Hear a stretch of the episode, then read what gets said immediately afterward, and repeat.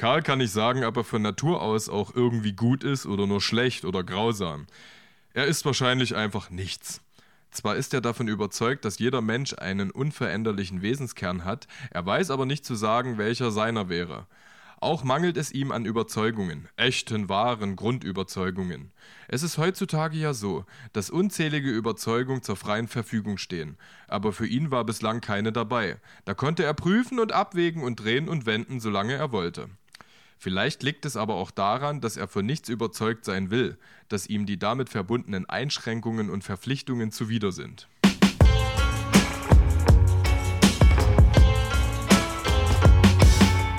Edgar Einfühlsam und Kollege Hartmann sind nicht die einzigen. Der Podcast.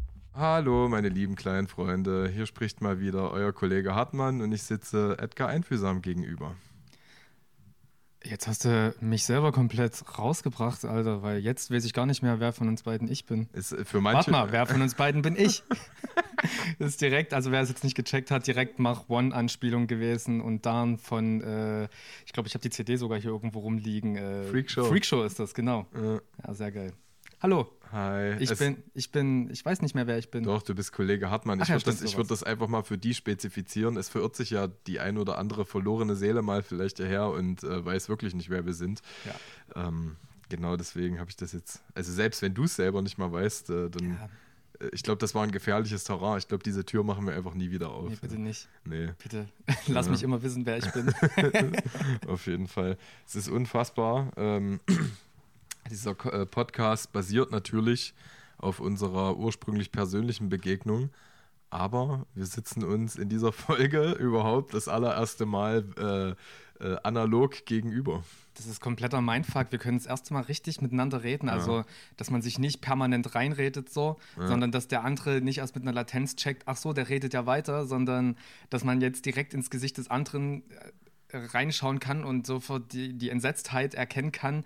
Äh, was, du redest immer noch so? Hör endlich auf jetzt. Voll, voll. Aber ich mag auch dein Gesicht trotzdem. Ich mag dein Gesicht auch. Und wir haben es ja, äh, außer letzte Woche äh, mit, mit Fedel, ähm, äh, haben wir es ja auch immer gesehen über Skype. Aber dennoch ist, äh, ist es irgendwie insofern seltsam. Man trifft sich ja auch im realen Leben. Ähm, wenn man so in einem Zimmer alleine sitzt und der andere nur auf einem Bildschirm stattfindet, hat das so eine Intimität der, der Formulierung. Also das heißt, äh, ich komme mir irgendwie äh, etwas privater vor, etwas ähm, abgeschirmter und habe dadurch quasi es leichter, meine Gedanken zu formulieren. Ja. Weiß, weiß nicht, ob dir das auch so geht. Äh, kann ich gerade noch gar nicht so sagen. Ich kann dir aber sagen, dass beim letzten Mal aufzeichnen mit Fedel zusammen, ähm, da hat mir die Komponente Bild bzw. Video sehr gefehlt. Ja. Also die, dass ich einfach in die Gesichter während des Redens nicht blicken konnte, beziehungsweise die, die, die Mimik auch äh, als Reaktion, als Teil der Reaktion nicht erkennen konnte. Das hat mir doch sehr gefehlt, muss ich sagen. Ja. Ähm, aber das hat uns natürlich gelehrt, wie wir in Zukunft äh, am besten mit Videokonferenzen mit noch einer Person umgehen, die vielleicht technisch ähm, noch nicht an die Herausforderung äh, der aktuellen Zeit. ja, ein, ein, einfach die, die noch nie die Herausforderung hatte, okay, ich muss jetzt äh, irgendwie Skype machen und die müssen mich hören und ich muss mich selber hören und ich muss das jetzt zeitgleich noch aufnehmen. Das ist, äh, wenn man sich nicht, glaube ich, tief damit auseinandersetzt, ist das erstmal eine kleine Herausforderung. So. Ja, voll. Total. Aber wir haben es ja gewuppt, es ist ein schöner Podcast geworden und äh, ich freue mich drauf. Ich habe ein paar neue Ideen, die ich dir natürlich dann äh, im Off, nee, äh, dann danach sage. Ich wollte gerade irgendeinen geilen fachspezifischen Ausdruck für danach bringen, der nicht einfach bloß danach ist. In der Ähm, Postapokalypse. ja, irgend sowas. Ähm, ich habe noch ein paar Gäste, äh, noch zwei, drei Gästevorschläge auf jeden Fall für dich. Aber darüber sprechen wir dann, wenn der Podcast zu Ende aufgenommen ist. Jetzt bin ich so neugierig, weil wir Schluss machen. Einfach mal so eine Drei-Minuten-Folge. ja, wäre geil. Ja, auf jeden Fall. Ich will vorher noch sagen, dass ich ein Zitat gewählt habe aus dem großartigen Heinz Strunk Buch Der goldene Handschuh. Ich weiß nicht, ob du von Heinz Strunk schon mal gehört hast. Äh, es hat sogar äh, ja, regionalen Bezug. Also er, gut, er kommt, glaube ich, aus Hamburg oder zumindest die, die Hauptfigur, Fritz Wonka, ähm, ist, ist ursprünglich aus Leipzig, also stammt aus einer Arbeiterfamilie aus Leipzig und ähm, äh, bevor ich auf den Inhalt des Zitates zu sprechen komme, äh, es ist ein großartiger Roman, der sich um eine Kaschemme in den 60ern in Hamburg dreht. Der goldene Handschuh wurde übrigens auch äh, verfilmt, ne? von Faid Akin verfilmt, genau. Kommt natürlich nicht äh, im entferntesten ran, hm. weil der Charme des Buches sind natürlich die Gedankenwege und du hast so ein Hin- und Herspiel zwischen unteren verwahrlosten Schichten, also das sind wirklich die, äh, äh, die ja die extrem runtergekommensten Charaktere, die da ein- und ausgehen. Und es ist halt so geil, wenn die äh, auf, also das sind ja trotzdem imaginierte Figuren des Autors. Und wenn die innerhalb dieser sozial unbeholfenen Situationen, in denen sie sich halt echt wirklich widerlich und asozial verhalten, aber resümier, resümieren wie so ein Bildungsbürger. das, das, das, passiert halt so inzwischen den Interaktionen, wie, wie zum Beispiel das Zitat, was ich vorgelesen habe. So, also der, dieser Karl, diese eine Figur, es ist eher eine Nebenfigur, die denkt sich natürlich nicht proaktiv oder bewusst, wie es ist, ähm, oder mit welchen Anstrengungen und Prinzipien es verbunden ist, eine Überzeugung wirklich wahrhaftig zu leben, ja, sondern das resümiert halt der Autor, so, also der interpretiert die Figur und diese Interpretationen, die fehlen natürlich im Film. Ein, ah, okay. ein Filmkritiker, den ich sehr schätze, hat halt gesagt, dieser Film kommt halt dann einfach zu einem Sozialporno. Ja. Ah, okay. Ja, auf jeden. Ich habe halt, ich weiß, dass es den Film gibt, ich weiß, dass der krass sein soll. Ich weiß aber auch, dass der, also dass der in seiner Bildsprache wohl krass eklig mhm. sein soll und so. Und prinzipiell habe ich mit sowas keine Berührungsängste, bloß irgendwie habe ich den Film dann aus meinem Radar verloren. Äh, und mein geschätzter Kollege Gossi hat äh, jetzt gerade die letzten Tage das Hörbuch äh, wohl auf Arbeit auch gehört und berichtete mir davon, dass das sehr, sehr unterhaltsam ist. Das ist geil. Hör auf Spotify das Hörbuch, mhm. das ist, lohnt sich tausendmal mehr. Okay, krass, dann werde ich, ja. dann ich mir das mal reinfahren. Soll, ähm, ach, da hat mir kurz eine Stelle äh, äh, abgespielt und wir hatten dann kurzfristig nicht rausfinden können, wer es gelesen hat, aber es hat sich angehört wie Olli Dietrich. Nee, das ist der Autor selber. Das Ach ist, so. äh, also wenn er das über Spotify hört, dann ja. ist das Heinz Strunk selber.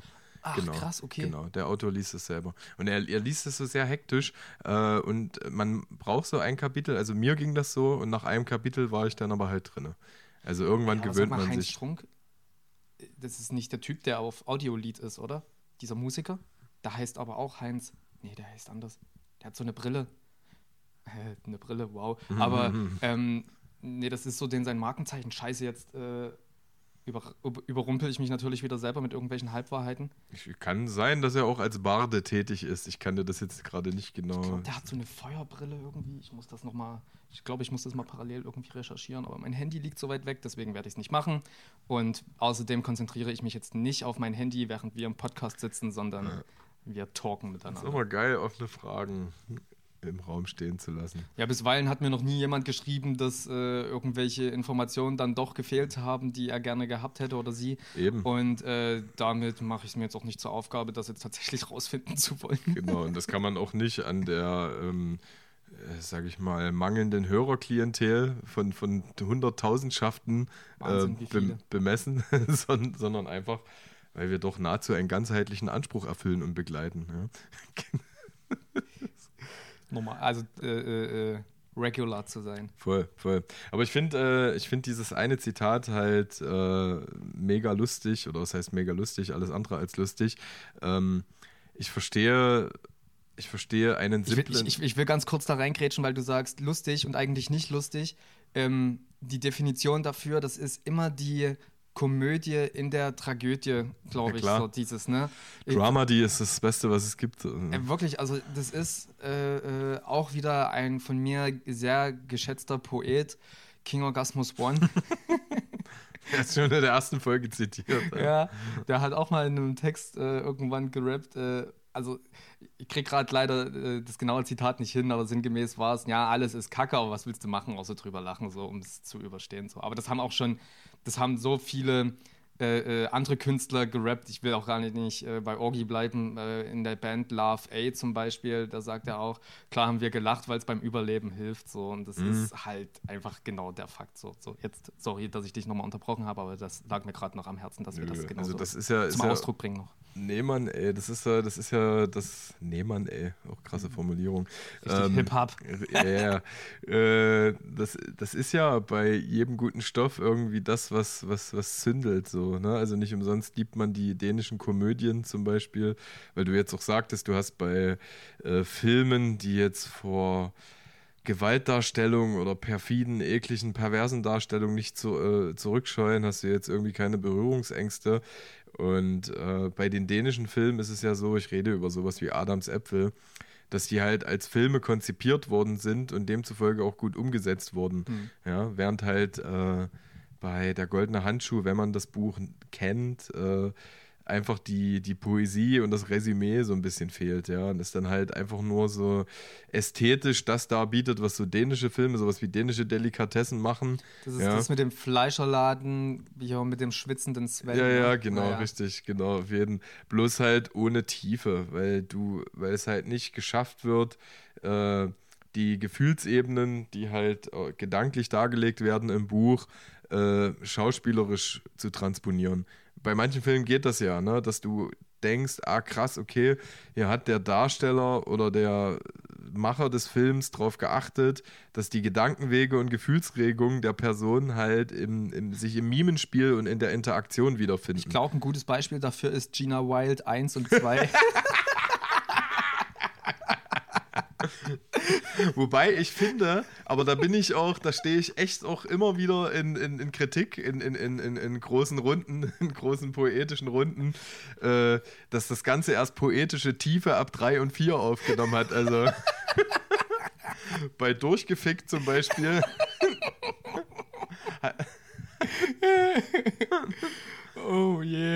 Wie hießen denn diese Titel? Vor allem, ich weiß nur, dass einer durchgefickt hieß, weil, weil ich vor kurzem so ein Mai-Spaß-Video gesehen habe von Stefan Raab, wo der durch die Straßen rennt. Das ist schon 15, 16 Jahre her. Da hat er Michaela Schaffrath zu Gast gehabt. Ähm, und die dort Omas auf der Straße in Köln die Titel versucht hat, lassen auszusprechen, ja. Und die waren halt so richtig unterschiedlich. Manche Omas haben gesagt, also wirklich guter Mann und sind einfach Geil. weitergelaufen und manche waren total schmerzfrei. Geil. Oh Mann, ey. Ja, aber äh, da, da, hast du mich schön. Nee, doch, du wolltest eigentlich nur untermauern, dass es eben Filme. Ja, das stimmt. Also, als ich Gina White gelesen habe. und dann wenig, wenige Jahre später, meine Mutter ist ja mit mir immer in die Bibliothek gegangen als Kind, ja. Also ich habe Gina White so mit 8, 9 gelesen. und dann halt mit 13, 14 das erste Mal den Film geguckt, ja. Und ähm, oh je. Das okay. war ein schöner Exkurs. Das war, ja, auf jeden Fall. Ich habe seit langem mal wieder gelacht. Echt? Hast du lange nicht mehr gelacht? Ja, äh, ja äh, es ist gerade schon wieder, also die Welt bricht schon wieder zusammen. Ein weiteres Male. 2020 ist echt äh, crazy. Äh, jetzt haben wir es natürlich mit Rassismus am Tag und ich habe da schon wieder, ich habe da 10 Millionen Gedanken dazu. Ähm, Lass uns mal äh, gleich. Das, ja, ey, lass uns da mal langsam. Also ich will, also ich will bloß ganz kurz sagen, für mich ist es ein ganz großes Anliegen, eigentlich äh, kurz bevor wir den Podcast angefangen haben, heute hier und kurz bevor du jetzt da warst, äh, ich bin seit zwei Stunden wach und habe mir Instagram halt gegeben und sehe halt eigentlich bloß, wie die Welt komplett am Arsch ist und dachte so, dass ich die ganze Zeit bloß drüber rede, ähm, was gerade rassismusmäßig abgeht. Und, ähm, da soll Instagram noch das positivste Netzwerk ja, sein. Ja, wahrscheinlich so. Und ähm, also das hat mich schon wieder komplett runtergezogen und ich dachte eigentlich, das wird heute voll der bedächtige Podcast, weil es die Situation prinzipiell auch verdient, was aber der Situation gegenübergestellt ist, dass wir nun mal zwei Freunde sind, die auch hier und da äh, einfach mit, also die ja gerade im im Prinzip ein privates Gespräch führen, halt ja, ja, bloß voll. für andere hörbar. Und natürlich kommt man dann auch nicht umher, dass man dann irgendwie doch auch mal so seinen Spaß irgendwie zwischendurch findet. Die Situation ist aber eigentlich komplett gar nicht zum Lachen gerade. Also nicht in meiner Sichtweise irgendwie, mhm. genau. Äh, Im Grunde genommen kann man das eigentlich gut symbiotisieren, das Thema. Ähm, denn äh, damit ich nicht wieder nach 50 Minuten zum Anfangszitat komme, ja, ja. geht es da ja um einen, einen unbeholfenen Menschen, äh, der im Grunde genommen nicht weiß, ob er, ob er gut, grausam oder irgendwas dazwischen ist. Und diese, diese Erläuterung, dass es halt auch schwierig ist, einer Überzeugung zu frönen, weil äh, die damit verbundenen ähm, Prinzipien halt auch wie eine Zwangsjacke wirken können. Ja? Also nicht umsonst gibt es halt dieses äh, stereotypische Zitat, im, ähm, im Film, in dem sich halt Gut und Böse eindeutig voneinander abgrenzt. Ja, du bist der Gute. Du bist eben limitiert durch, äh, äh, durch deine Prinzipien, durch, äh, durch deine Moral. Und ich als Bösewicht, ich kann eben alles machen. Ja? Und man selber. Ähm, erfährt halt auch, wenn man sich dazu entscheidet, ich habe das ja gemacht als, als Mensch, der äh, ja für andere aus, oder aus der Betrachtung anderer recht in Askese lebt, als, als Veganer und als äh, ja eigentlich Humanist. Humanist und Mensch, der halt auch nahezu alle Suchtmittel verzichtet aber diese dennoch in äh, jüngerer Vergangenheit oder für, mich weit entfernterer Vergangenheit reichhaltig in Anspruch genommen hat. Und es stimmt. Also es ist halt, äh, du verabschiedest dich von einer gewissen Form von Nostalgie und Zauber, weil Konsum und die Inanspruchnahme bestimmter Privilegien ja auch mit einem Wohlgefühl einhergegangen sind. Und wenn du dann aber halt erkennst, dass dieses äh, dieses äh, Wohlgefühl oder dieses Wohlige einfach nur eine Suggestion ist und dass da eben viel Elend dran hängt, ja, was damit verbunden ist, wie zum Beispiel Tierleid oder keine Ahnung, du verzichtest auf Nestle-Produkte, die halt einfach mal das Trinkwasser privatisieren möchten. Ähm, weißt du, dann äh, wird ja halt klar, dann äh, kann ich auch verstehen, dass, äh, dass man, dass, dass viele in diesem Erkenntnisprozess erstmal so die Arme verschränken und sagen, nö, also ja, warum? Also das, das sehe ich halt überhaupt nicht ein, aber das ist halt einfach so eine Frage vom State of Mind ist und dass äh, dir halt sukzessive klar werden muss, welche Faktoren das Leben lebenswert machen und dass du dich eigentlich mit Konsum, ja, also wenn du dich halt, nehmen wir mal Konsum als Beispiel, äh, durch dein Konsumverhalten von bestimmten äh, Annehmlichkeiten verabschiedest, dass dich das eventuell sogar zu Faktoren führt in der Wahrnehmung, die viel lebenswerter sind. Äh, das sehen halt viele nicht und selbstverfreilich ist es anstrengend. Also es geht mit einer gewissen Anstrengung einher, sich halt für einen prinzipientreuen Weg zu entscheiden. Also das steht außer Frage und ich verstehe halt auch äh, viele Menschen, ich will gar nicht sagen, die, denen es an Willensstärke mangelt, ja, aber viele Menschen äh, die sich in dieser Prinzipientreue dann verloren fühlen. Wenn das ganze Leben eigentlich im Grunde genommen eine Fremdsteuerung war. Ja, also ist ja dann bei vielen der Fall. Also ich würde das aber als eine Autonomisierung betrachten, sich von sowas abzudocken und äh, vielleicht auch unabhängig von einem Werk wie der Bibel oder was weiß ich, seine äh, äh, seinen eigenen Moralkodex zu entwerfen und den auch zu leben. Also das macht für mich ist das eigentlich ein riesengroßes Privileg, aber das als dieses anzuerkennen ist halt auch nochmal so sein, sein Weg. Ein Privileg, da sagst du was Schönes, weil ich habe auch gerade schon wieder 10.000 Gedanken dazu. Mhm. Und ich glaube, ich muss das auch immer gar nicht dazu sagen, sondern ich kann sofort eigentlich losreden. Ist aber gut für die, die ein Trinkspiel draus machen. Ja, voll. Mhm. Ähm, Kobito aus Berlin, liebe Grüße. Er hört den Podcast wahrscheinlich nicht, weil weil wir, weil wir wahrscheinlich noch zu wenig an dem rum. Nee, ich will gar nichts unterstellen. Ich liebe ihn einfach, er ist ein geiler Typ, ich will ja. gar nicht. Er ist äh, Musiker, er äh, sagt schlaue politische Sachen. Er ist auch Journalist. Ist er? Er arbeitet doch, ähm, er arbeitet für Radio, also da, wo. Äh, ah, das habe ich schon mal. Scheiße, das wusste ich schon mal jetzt, eigentlich. Jetzt habe ich ja. gerade einen Hänger. Ich habe ja auch letztes Bei Jahr Fritz? mit nee. Copito. Nee, da, wo. Ähm, äh, die geschätzte Lulu Fuckface auch äh, äh, involviert Ach, hier, ist. dieses äh, Boot FM. Heißen die so? Es ist, ich mag. Ah, komm, scheiß drauf, keine Ahnung. Ja, jedenfalls, hat er, jedenfalls hat er geschrieben, wir, wir sprachen über Privilegien gerade eben. Das Erkennen eigener Privilegien nimmt dir nichts weg. Es beschreibt, es beschreibt dich nur als Teil einer Welt, die nicht gerecht ist, aber gerechter sein könnte. Und Cosmo, ist, Entschuldigung. Ah, okay, ja, sorry. Ja. Warum entschuldige ich mich? Du sollst dich entschuldigen. ich habe dich doch äh, ja, jedenfalls ähm, unglaublich krasses, gutes Zitat.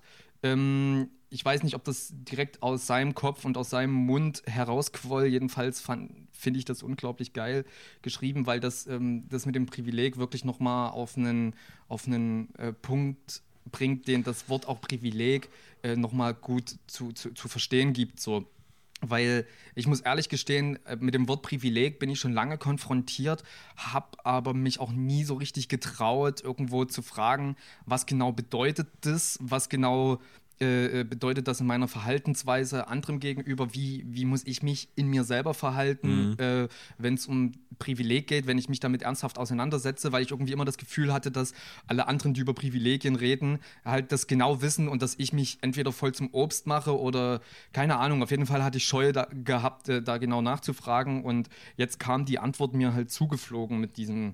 Ähm, zumindest mit dem Verhalten, dem Privileg gegenüber, kam es mir jetzt zugeflogen. Damit. Du hast das irgendwie voll gefühlt, oder? Weil ich, ja. ich habe das auch gesehen, du hast es ja gerepostet. Ähm, äh, und das ist sowas, das wurde in vielen verschiedenen Formen schon oft formuliert. Dadurch wird es nicht weniger unwahr, ja, aber äh, ja, ich glaube, du fühlst es halt gerade in dem Moment, so wie du gerade drauf bist. In ja, dem ja, Sinne. Genau, so, ich, genau. ich hab's, also ich will da null arrogant wirken oder so, aber ich glaube, ich habe das schon halt auch krass eingebettet in äh, so in mein Mindset. Ey, du, das ist halt, ich traf mich die Woche mit einer Freundin auch. Äh, sie berichtete davon, dass sie sich, äh, also sie ist 25 und ähm, sie beschäftigt sich schon seit längerer Zeit mit Feminismus und äh, im Gesprächsverlauf ähm, sind wir dann aber auf das Wort CIS gekommen und dann habe ich ihr erklären dürfen, äh, was CIS eigentlich ist. Und das, obwohl sie sich mit Feminismus beschäftigt. So. Und ähm, für mich ist halt das, das, eigentliche Beschäftigen mit dem Thema halt schon, bringt, das bringt die Gesellschaft schon erstmal weiter, per se.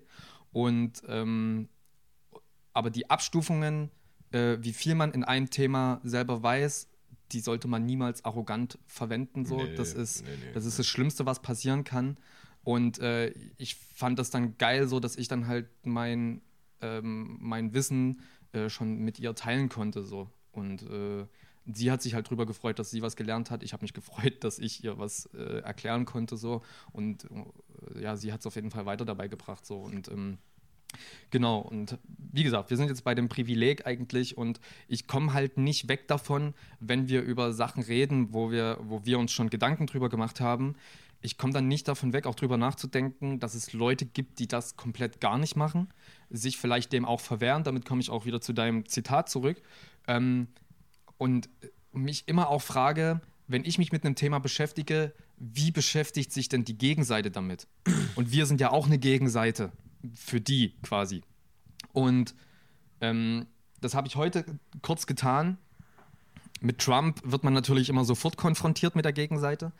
Und heute ähm, habe ich eine, äh, ich folge seit neuestem so einer Telegram-Gruppe, äh, da geht es um Demos hier in Leipzig. Und da hat jemand was äh, repostet von Lutz Bachmann. Mhm. Und oh, mir wird direkt speiübel. Jedenfalls. Kannst du ähm, kurz, kurz ja, mal erläutern, wer Lutz Bachmann ist? Also Lutz Bachmann, der ist natürlich Initiator von Pegida zu der Zeit gewesen, ist immer noch sicherlich da voll mit dabei. Pegida hat an Be äh, Bedeutung wahrscheinlich für die Leute auch immer noch nichts verloren und, äh, und, und, ich finde es immer noch äh, erschreckend, dass das so stattfinden kann und dass, also wie sich Leute allen Ernstes nicht davon distanzieren können, wenn die im Pulk rufen, absaufen, absaufen und solche Sprechchöre aufmachen. Ich kann es null checken, Alter. Das, wie, wie menschenverachtend das einfach ist. Ich finde das komplett fürchterlich und ich glaube schon, dass das auch zu großen Prozentteilen, also ist rein statistisch müssen die Prozentteile einfach vorhanden sein, dass, äh, dass, dass die Leute, die da hingehen, Verwandte haben, die im Krieg äh, äh auch stattgefunden haben die entweder geflüchtet sind oder noch schlimmer am Krieg beteiligt waren und halt eben auf andere geschossen haben und das nicht aus Wehr, sondern aus Angriffsgründen. Und ich denke dabei halt eben an, an mich selber vor allen Dingen, dass meine Großeltern geflüchtet sind im Krieg damals und ich die Stories halt kenne und ich nicht weiß, warum ich ähm, die Geflüchteten anders betrachten sollte als meine Großeltern, die erzählen, wie mies die behandelt wurden und ich einfach sehenden Auges das jetzt besser machen kann und will und ich das dann entsprechend null nachvollziehen kann, wie Leute, die vermutlich einen ähnlichen Background haben könnten, ähm, das halt eben sehenden Auges nicht machen. So. Und das mhm. finde ich halt einfach widerlich. Jedenfalls, Lutz Bachmann äh, hat geschrieben, dass der ähm, fitte Typen äh, in die Gegendemo schicken will zu Pegida. Ich glaube, Hope heißt die in dem, äh, in dem Falle, ähm, um Stimmung zu machen, aber der Polizei entgegen und quasi seiner Bewegung entgegen, damit es so aussieht, als ob die linke Seite aggressive Stimmung macht. Hm.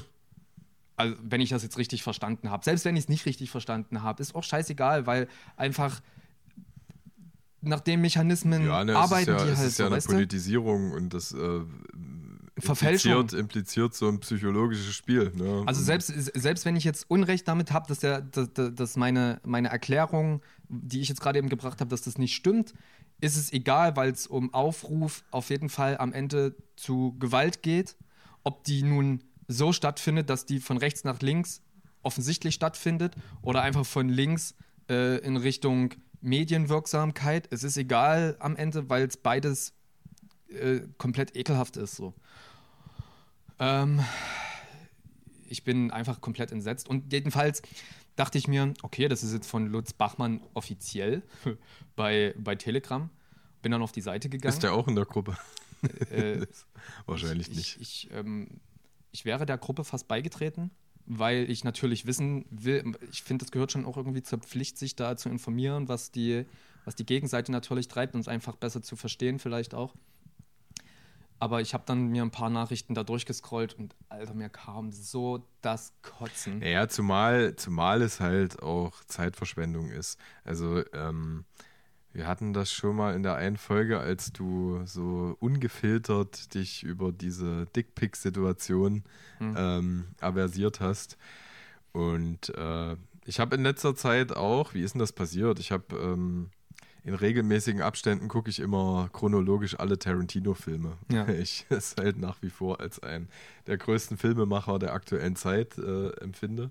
Und äh, nach Django Unchained bin ich äh, nochmal so ein bisschen die, ähm, die äh, Kriege der Schwarzen zwischen den Süd- und den Nordstaaten durchgegangen und den Kuckucksklan. Und äh, das ist ja bei, all, bei allem, was jetzt gerade passiert, was auch furchtbar ist, ähm, wirklich furchtbar ist, äh, nicht mal im entferntesten so schlimm wie zu diesen Zeiten, wo halt wirklich einfach äh, Tausende, Hunderttausende Schwarze gestorben sind, ja.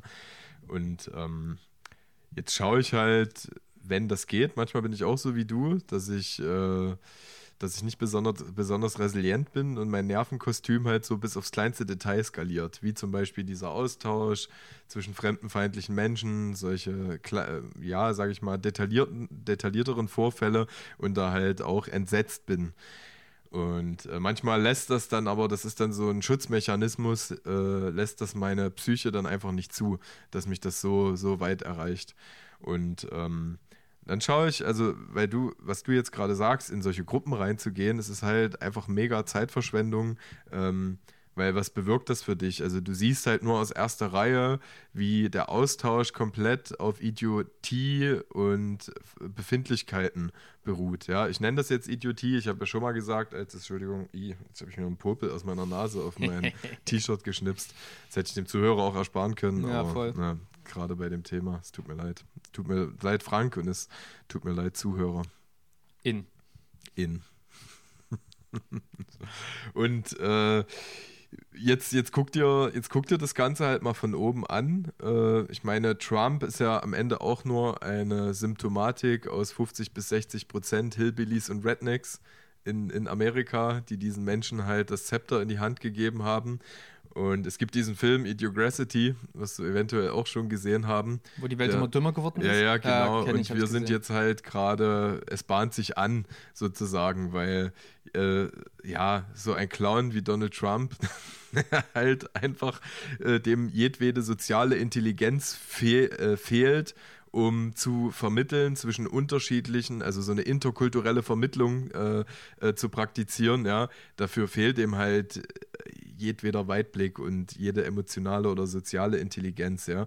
Und er ist äh, im Grunde genommen das Abbild dieser kleinen verlorenen Teufel, die äh, in Zeiten, in denen wir halt eigentlich an einem Strang ziehen sollten für den Erhalt des Planetens und unserer Spezies und dem Ziel, dass diese Spezies analog zum Erhalt des Planetens diesen möglich wenig Schaden zuführt, ja, äh, beschäftigen wir uns halt gegenseitig äh, oder untereinander damit, dass wir missgönnen, dass wir uns gegenseitig schaden und wehtun, dass wir Ideologien zur höchsten Seinserfüllung erklären und anderen Leuten erzählen, dass deren Ideologien im Vergleich zu den eigenen Ideologien nichts wert sind. und wir sind aber nur Menschen. Also das klingt jetzt übelst bescheuert, ja, aber wir sind so ein kleiner Witz des Universums. Also wir bilden uns wahnsinnig viel ein. Wir haben auch schon, also nicht falsch verstehen, ich will das nicht trivialisieren, äh, wir haben schon unfassbar viel entdeckt, gesehen und beschrieben und das finde ich so faszinierend und ich finde es halt schön, wenn das die Stützpfeiler wären. Wenn jeder rausgehen würde und sagen würde, oh krass, guck mal, da stehen zehnstöckige Gebäude und die fallen nicht zusammen, das ist extrem faszinierend oder äh, äh, da, da pimpern gerade zwei Hunde miteinander und erzeugen einen neuen kleinen Hund. Ja, so, das ist ja voll faszinierend, Fortpflanzung. Und da läuft ein Baby, das kann jetzt gerade schon seine ersten Wörter sprechen. Äh, und äh, äh, also das Nachbarskind als Beispiel. Und vor zwei Monaten konnte es noch nicht mal laufen. Ja, ja. so und äh, also diese ganzen äh, progressiven Sachen. Ja, und ähm, ich will jetzt, ähm, oh, wie soll ich denn das sagen? Es, es klingt übelst mies, das so zu sagen, aber den eigenen privilegierten Status äh, der Mangelerscheinung, die Menschen jetzt zum Beispiel in den Flüchtlingslagern in Lesbos empfinden, äh, gegenüberzustellen, funktioniert nicht. Das sind, äh, ist eine vage These, aber das sind Whataboutismen. Das, ähm, weil dein Schmerz, auch wenn er in einem warmen Zimmer, in dem du Strom und Nahrung hast, stattfindet, dann ist das eine biochemische Reaktion deines Körpers mhm. und die ist genauso angebracht wie die biochemische Reaktion Angst, Stress und äh, äh, das alles, was daraus resultiert. Ja, genau, genau das, mhm. was alles daraus resultiert. Äh, und das hat jetzt nichts damit zu tun, dass es unsere Aufgabe ist, meiner Meinung nach, äh, den Wohlstand gerechter zu verteilen. So, das ist einfach Fakt. Ja, weil eine, also du siehst es doch schon an Deutschland, du siehst es ja schon an der Welt, ja im Grunde genommen gab es keine Zeit auf dieser Erde, auch wenn wir ganz krude, seltsame, perfide Zeiten haben, die sind auf eine andere Art krude als vor 100, 200 Jahren, ja, in denen es so vielen Menschen gleichförmig gut ging, ja. Mhm. So, jetzt ist die Frage, jede Generation hat dieses Gefühl, gerade wenn du in so einer krassen Bewusstseins, in sensitiven Bewusstseinsebene bist, wie in deinen 30ern, da ist das ganz krass, da verknotest du so viel miteinander. Ähm, dass dieser Wohlstand, dieser Frieden, dieser Instant-Frieden halt nicht mehr lange währt, ja, weil du dich auch mit Historie beschäftigst und äh, dem Frieden einfach nicht traust. Das ist so ein substanzielles Gefühl der Menschheit. Und äh, ja, aus dem Empfinden heraus weiß man halt nicht, ob das jetzt noch weiter nach vorne geht oder sich wieder zurückentwickelt, auf eine seltsame Art und Weise zurückentwickelt. Aber ich glaube, es wird beides gleichzeitig stattfinden. Genau, das ist weil, halt das Verwirrende. Ähm, also der Kampf, der Kampf in alle möglichen äh, in, in allen möglichen äh, äh, Varianten, wie ein Kampf nur sein kann, ob nun Gewalt oder dass man äh, mit Menschen einfach redet oder sonst irgendwas. Ich glaube, dass ich bin gegen Gewalt, aber es gibt nun mal auch viele Situationen, wo man sich auch nur mit aktiver Gewalt zur Wehr setzen muss so und das Pauschalisieren funktioniert da einfach gar nicht. Und ähm, ich äh, sah letztes Wochenende eine Dokumentation über Feminismus wo, wo eine Frau was Wunderschönes gesagt hat, nämlich ähm, klar wird seit Generationen, oder ich weiß gar nicht, sind, eigentlich sind es gar nicht so viele Generationen Feminismus gerade. Es ist ja noch relativ neu so gesehen eigentlich, oder? Das ist, ist doch erste, zweite, dritte Welle Feminismus ist das doch, glaube ich. Das ist immer die Frage, was man als, als Feminismus definiert. Ne? Ist es Beate Use, die äh, nach dem Zweiten Weltkrieg als erstes Schriften verteilt hat? Ja, also ich mein, ja selbstverständlich. Ja, es, es geht natürlich um politische Sachen, halt, was weiß ich, Wahlrecht sich erkämpfen oder generell, ja. dass du arbeiten gehen darfst, dass du einen Führerschein machen mhm. darfst. Ich glaube, es geht um eher solche Gesellschaft. Ja, nee, ich, du meinst ich, jetzt wahrscheinlich auch den klassifizierten Feminismus. Ja, ja, wahrscheinlich genau. wären äh, postal heutige Feministen äh, diverse weibliche Personen als wichtig klassifizieren. Ob das genau. nun eine Margaret Thatcher ist, ob das nun äh, eine Jane Austen ist, wenn wir zwei Jahrhunderte zurückhüpfen, ne? aber die werden sich wahrscheinlich, die werden wahrscheinlich für den Feminismus der heutigen Form so als, als äh, äh, Pionierinnen äh, wahrscheinlich gewertet, ja, die als erstes äh, gewohnte Konventionen aufgebrochen haben und sich so daraus. Ja, aber, genau. Ja, ich weiß ja um, um sowas genau, Konventionen ja, ja. aufbrechen, darum ja, geht es und dafür dann einzustehen. Jedenfalls, was man unter all dem, dass man ja permanent damit äh, äh, ähm, konfrontiert wird, was halt eben noch Kacke ist wo, und woran es zu arbeiten gibt. Und eine Baustelle macht eigentlich immer zehn neue auf, so gefühlt. Und man hat das Gefühl, dass sich gar nichts irgendwie verbessert. Ähm, das stimmt irgendwie, aber irgendwie auch gar nicht, weil damit, dass es Menschen gibt, die, ähm, die sich Sachen vielleicht erkämpft haben oder die, die eine, eine neue Ideologie erlernt haben, wie einfach, dass man, ähm, äh, also im besten Fall sollte es natürlich sowas wie Feminismus gar nicht geben, weil wir alle gleich sind, aber äh, natürlich ist das eine komplette Utopie, das gibt es einfach nicht so. Und ähm, äh, äh Feminismus ist halt wie Veganismus ein Extrem, das aber halt die Realität nicht abbildet. Also das heißt, äh, die Realität ist immer der Konsens aus, aus allen Schichten, also Demokratie, ne, in der Form, wie sie halt Demokratie sein kann. Halt ich, ich, wir kommen gerade ein bisschen von dem weg, was ich, wo ich eigentlich hin so, wollte. Okay, ja. ähm, weil ich will das gerade gar nicht so auseinandernehmen, weil alles das ist halt nötig. Also Antirassismus, Feminismus ist ja voll, alles voll. nötig, um eigentlich gesellschaftlich ähm, ein, ein, ein gemeinschaftliches äh, Leben zustande zu bekommen eigentlich so. Und worauf Alle ich eigentlich Interessen hinaus zu vertreten, ja. ja genau. Ja. Und worauf ich eigentlich hinaus wollte ist, man hat nun das Gefühl, dass alles Kacke ist und alles immer noch beschissener wird irgendwie und das stimmt halt nicht, weil damit, dass du Veganer bist, deine Freundin auch, Veganerin natürlich, ähm, dass, dass ihr euch mit Feminismus beschäftigt, das bringt ja alles eurem Kind mit auf den Weg. Das bedeutet, es ist schon eine komplett neue Generation herangewachsen mit antirassistischen Werten, mit feministischen Werten, die, eine, die schon eine Selbstverständlichkeit für die neue Generation sind. Und das darf man dabei auch nicht ganz aus dem Auge verlieren, dass das halt eben parallel stattfindet und dass das, äh, glaube ich, was ist, dass man für die Zukunft noch nicht zu 100 Pro mit abwägen kann, dass es natürlich auch eine positive Entwicklung gibt. Aber es ist eine Parallelgesellschaft. Also es ist halt, sowas treibt ja. mich auch an, sowas stimmt mich positiv und es, es ist sehr konträr äh, zu den Menschen, die halt in geschundenen, bildungsärmeren äh, Umständen aufwachsen. Ja, im, im Grunde genommen, guckst dir an, ne?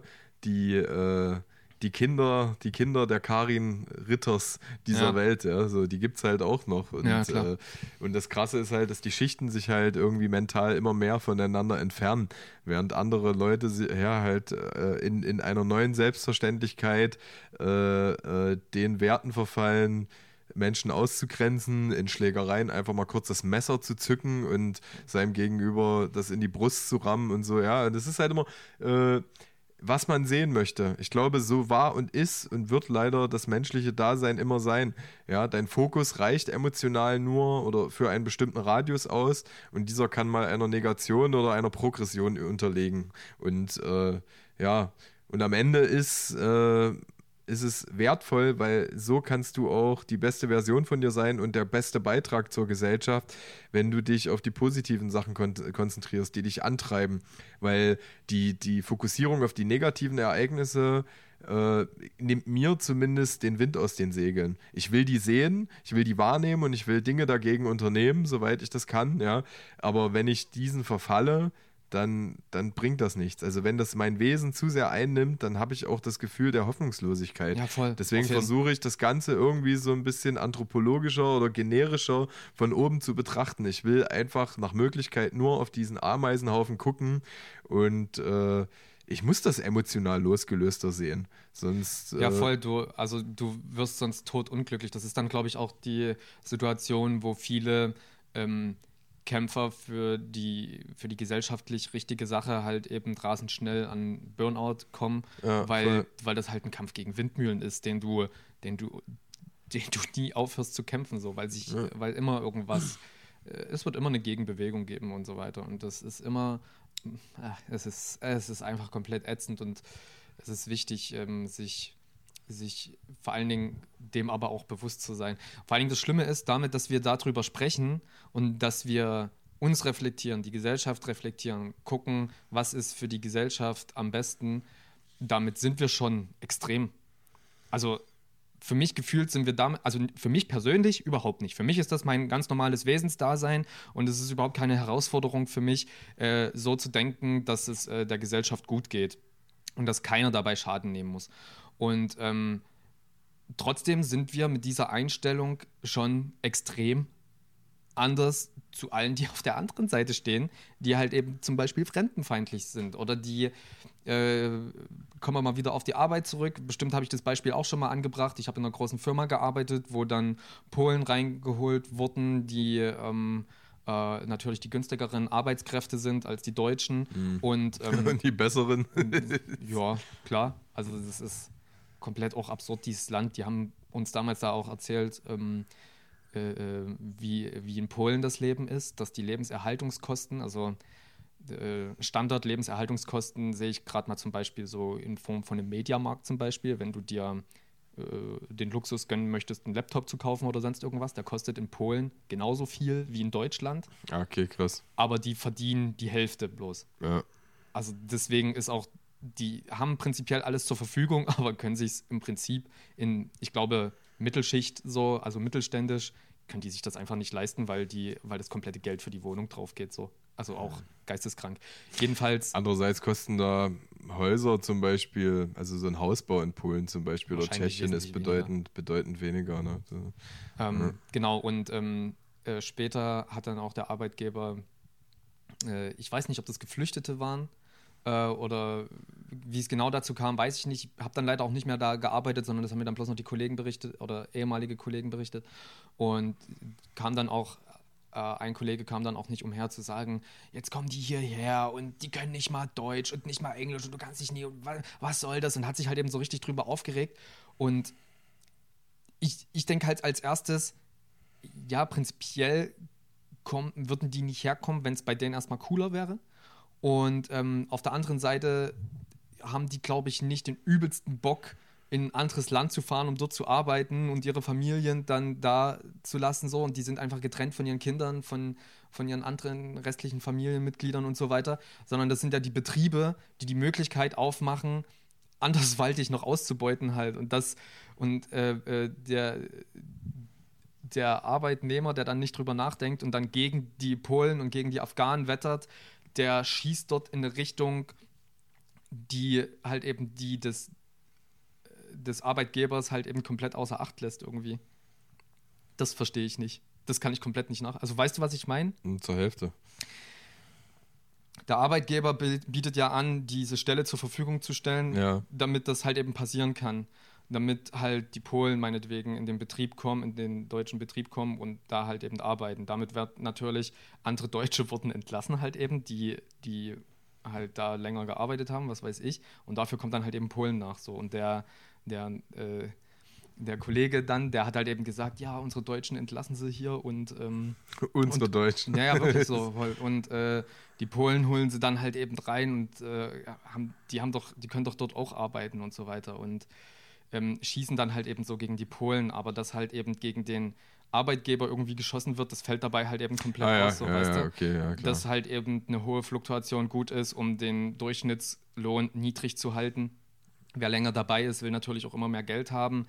Äh, wenn halt eben schnell nach ein, zwei Jahren Leute wieder entlassen werden oder von alleine gehen, dann ist das cool. Dann kannst du halt eben generell immer mit niedrigen Gehältern ja, einsteigen. voll. voll. Und ähm, ja, bei, ich weiß nicht, was die Polen verdient haben. Ich wüsste gern, ob die ein deutsches, also ob die das bekommen haben, was ein Deutscher bekommen hätte. Kann ich nicht beantworten. Ich will auch gar nicht mutmaßen drüber. Ja, ich kenne solche, solche Arbeitsnomaden zum Beispiel äh, äh, von der Firma, die gibt es jetzt nicht mehr. Es gab ja mal am Leipziger Rand äh, eine, eine, eine Su ein Sushi-Hersteller, Shizu hieß der. Ja. Und der hat auch sehr viel mit äh, tschechischen Gastarbeitern gearbeitet. Die haben, äh, äh, die haben am Adler gewohnt in einer Pension und haben da so einen kompletten Familienausflug draus gemacht. Also das heißt, äh, da waren, das waren Frau, Mann, Kinder und Co. Und die machen das so lange, die machen das echt so lange, dass äh, die dort komplett auf ihr, auf ihr ursprüngliches Heim verzichten, dass so viel Kohle da ist, bis die sich dann drüben ein Häuslein bauen können und äh, ja, weitestgehend auch die Rente gesichert ist. Das habe ich äh, so aus erster Reihe von jemandem, der da gearbeitet hat, gehört. Ähm, so erstmal gar nicht glauben können und äh, finde das halt erstmal interessant, so als Einzelfall gehört zu haben. Bildet wahrscheinlich auch nicht die ganze Realität ab, aber äh, die Frage ist halt, ist das die Habgier des Arbeitgebers? Ist es das System, weil, die, weil das Unternehmen kalkulatorisch mit deutschen Arbeitnehmern gar nicht mehr darstellbar ist? Ja, also das ist ja so, äh, du weißt ja gar nicht, ob das Huhn oder das Ei zuerst da war. Warum wurde großzügig outgesourced? In allen oder diversen ja. Betrieben. Entweder indem man äh, den Standort verlagert und woanders günstigere Arbeitskräfte in Anspruch nimmt oder halt umgedreht, indem man sich halt günstigere Arbeitskräfte reinholt, ja die halt auch mit einer Arbeitsmoral agieren. Ich weiß nicht, wie das dann, wie das Arbeitsrecht dann abläuft, ob da deutsches Arbeitsrecht greift, aber da finden ja teilweise übers Wochenende die Arbeiten statt, teilweise zwölf Stunden am Tag, ja.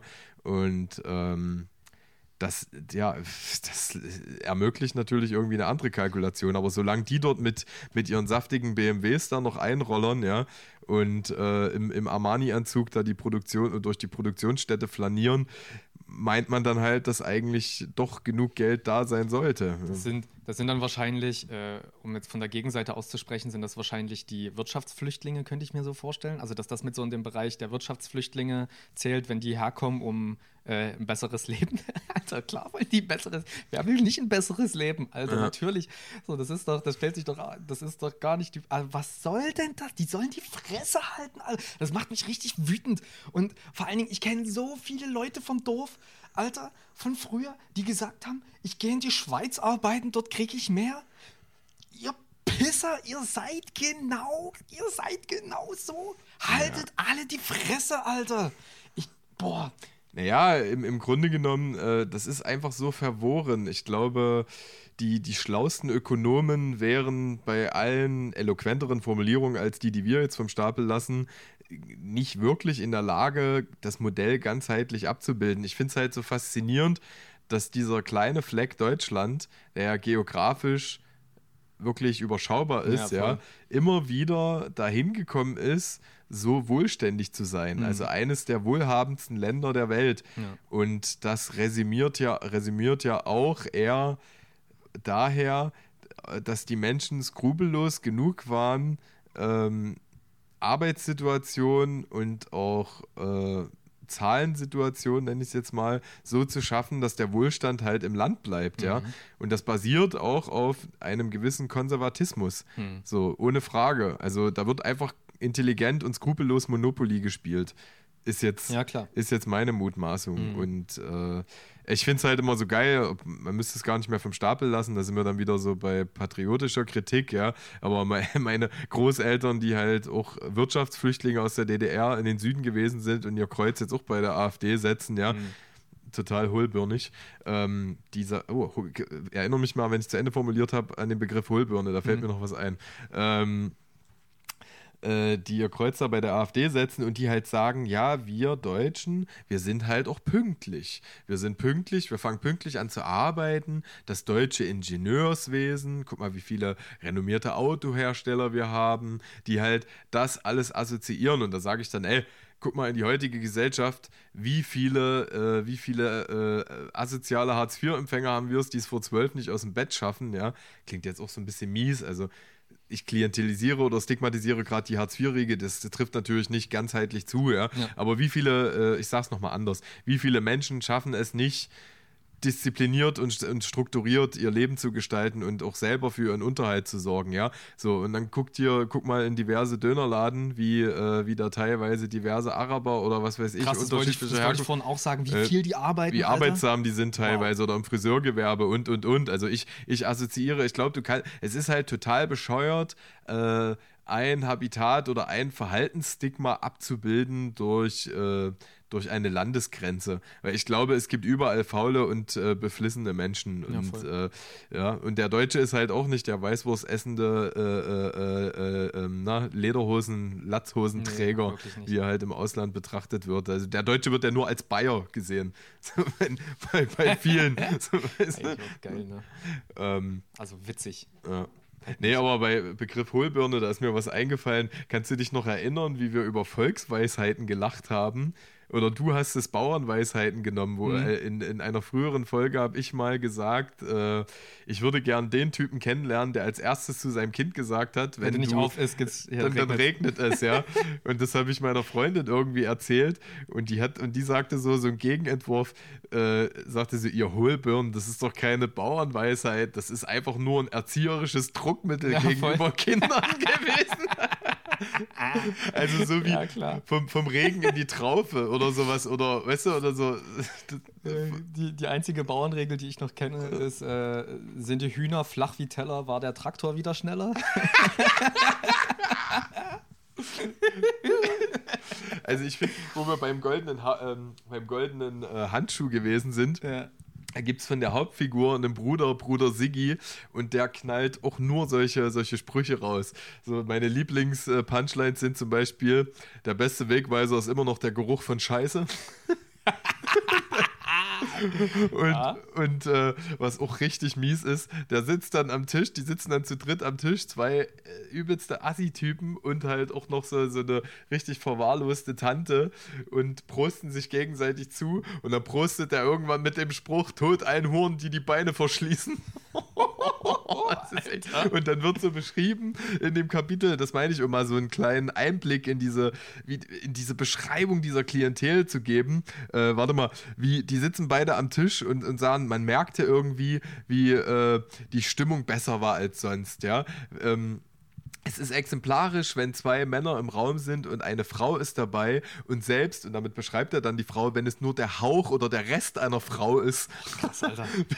wie, wie beide zur Hochform aus, auflaufen und sich immer mehr Mühe geben. Ja?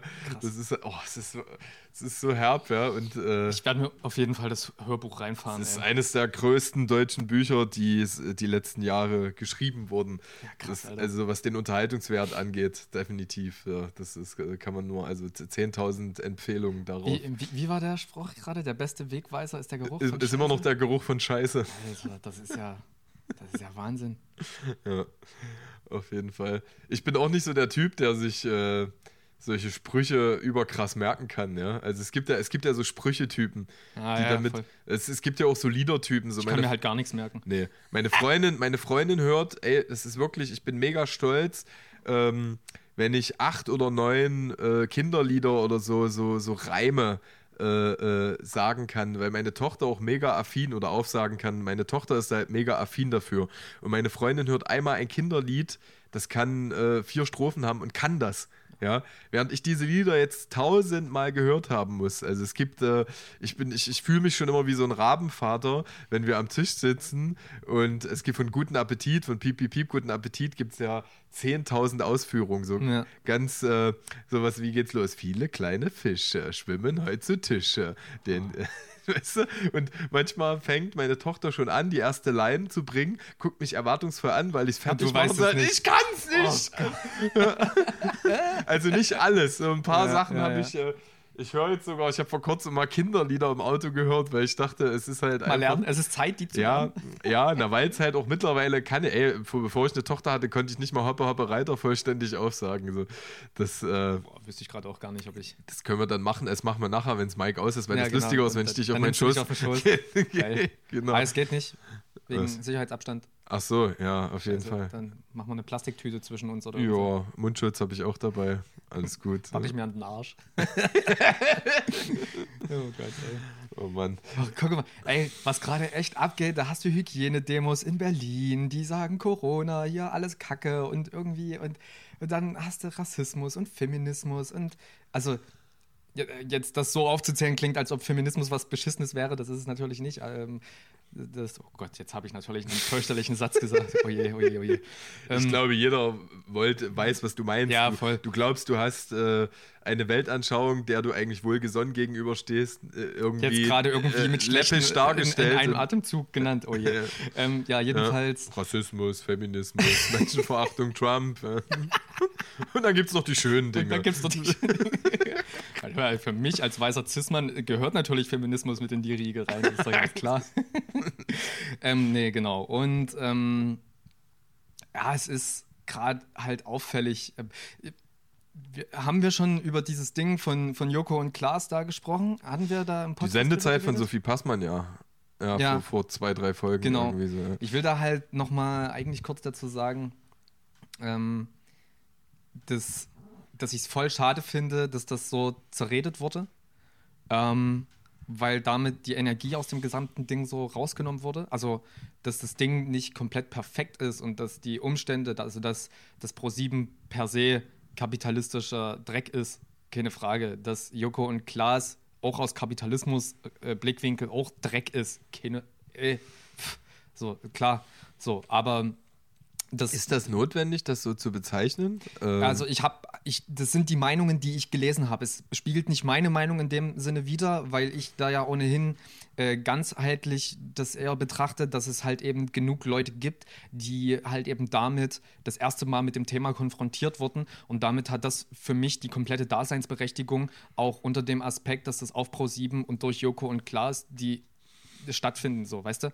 Und ähm, natürlich. Ich finde es halt eigentlich einfach durchweg positiv. Ja, voll. Die, Weil es gibt ja auch diverse Menschen, die diese Sendezeit anders genutzt hätten. Ja, voll, voll. Ja. Und äh, die, die Kritik dann halt eben, dass das ähm, mit, einer, mit einer feministischen äh, äh Organisation ge gemacht wurde, die äh, bei genauerem Durchleuchten wohl auch keine so geile Arbeit abliefert. Ach, du meinst Tier de Femme, oder? Ja, die, äh, die haben wohl ja. auf äh, ich, ich habe es gar nicht, ich habe es leider nicht im Gedächtnis. Ich, ich habe es gelesen, aber ich habe es nicht im Gedächtnis. Ja, die sollen angeblich auch Islam, islamfeindlich sein. Ah, ja, genau, genau, das, so also Tier de Femme ist äh, äh, also islamfeindlich ist ja auch immer so eine Begrifflichkeit, ne? Also zum Beispiel unsere äh, äh SPD-Ministerin für Interkoordination von multikulturellen Geschichten, Soshan Shepli, ist ja auch, äh, stammt ja auch aus einer türkischen Familie und wird halt auch aus, als Islamfeindin bezeichnet, weil sie dieses Kopftuch ablehnt, ja. Also ich will das jetzt nicht bagatellisieren, aber. Ich will da auch gar nicht drüber reden, vor allen Dingen, okay. weil, weil ich da. Oh, schon.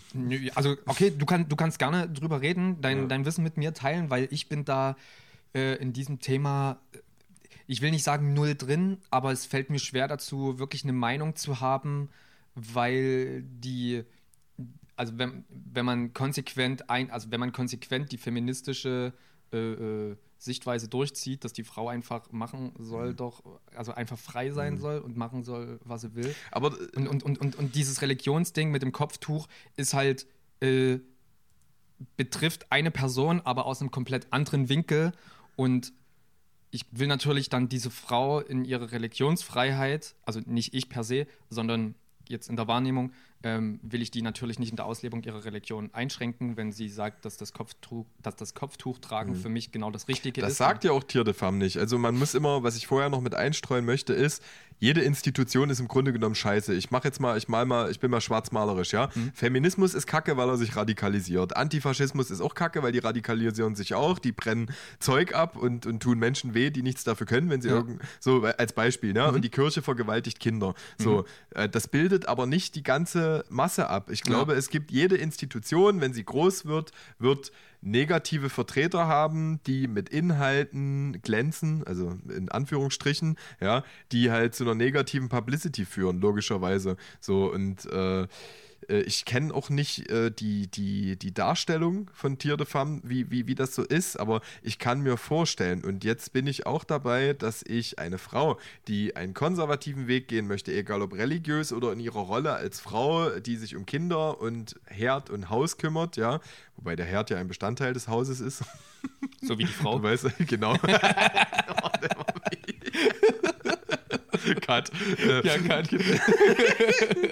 oh ähm, äh, finde ich das halt immer, ich finde es immer geil, wenn Leute dieses Argument nutzen, um was auszuhebeln, weil dann kannst du ja niemanden mehr für bare Münze nehmen. Kein Menschen. So, das ist so wie jemand, der rassistisch oder sexistisch sein wird. Ich werde immer mal rassistisch oder sexistisch sein, du bist dafür nicht gefeit, aber ich bin kein Rassist, ich bin kein Sexist, ja. So. Und äh, so ist es mit jeder Partei, mit jeder Institution. Ähm, das ist ein Abbild, ein Konsens oder eine Unternehmung mehrerer Menschen, die unterschiedliche Prägungen durchlaufen haben und die sich auch unterschiedlich äußern. Und wenn ich zu dieser Religionsfreiheit äh, gehe, ich glaube oder meine, und ich habe die Darstellung nicht gelesen, können wir ja vielleicht nochmal nachrecherchieren, wie sich Tier de mhm. Femme dazu geäußert hat, ja.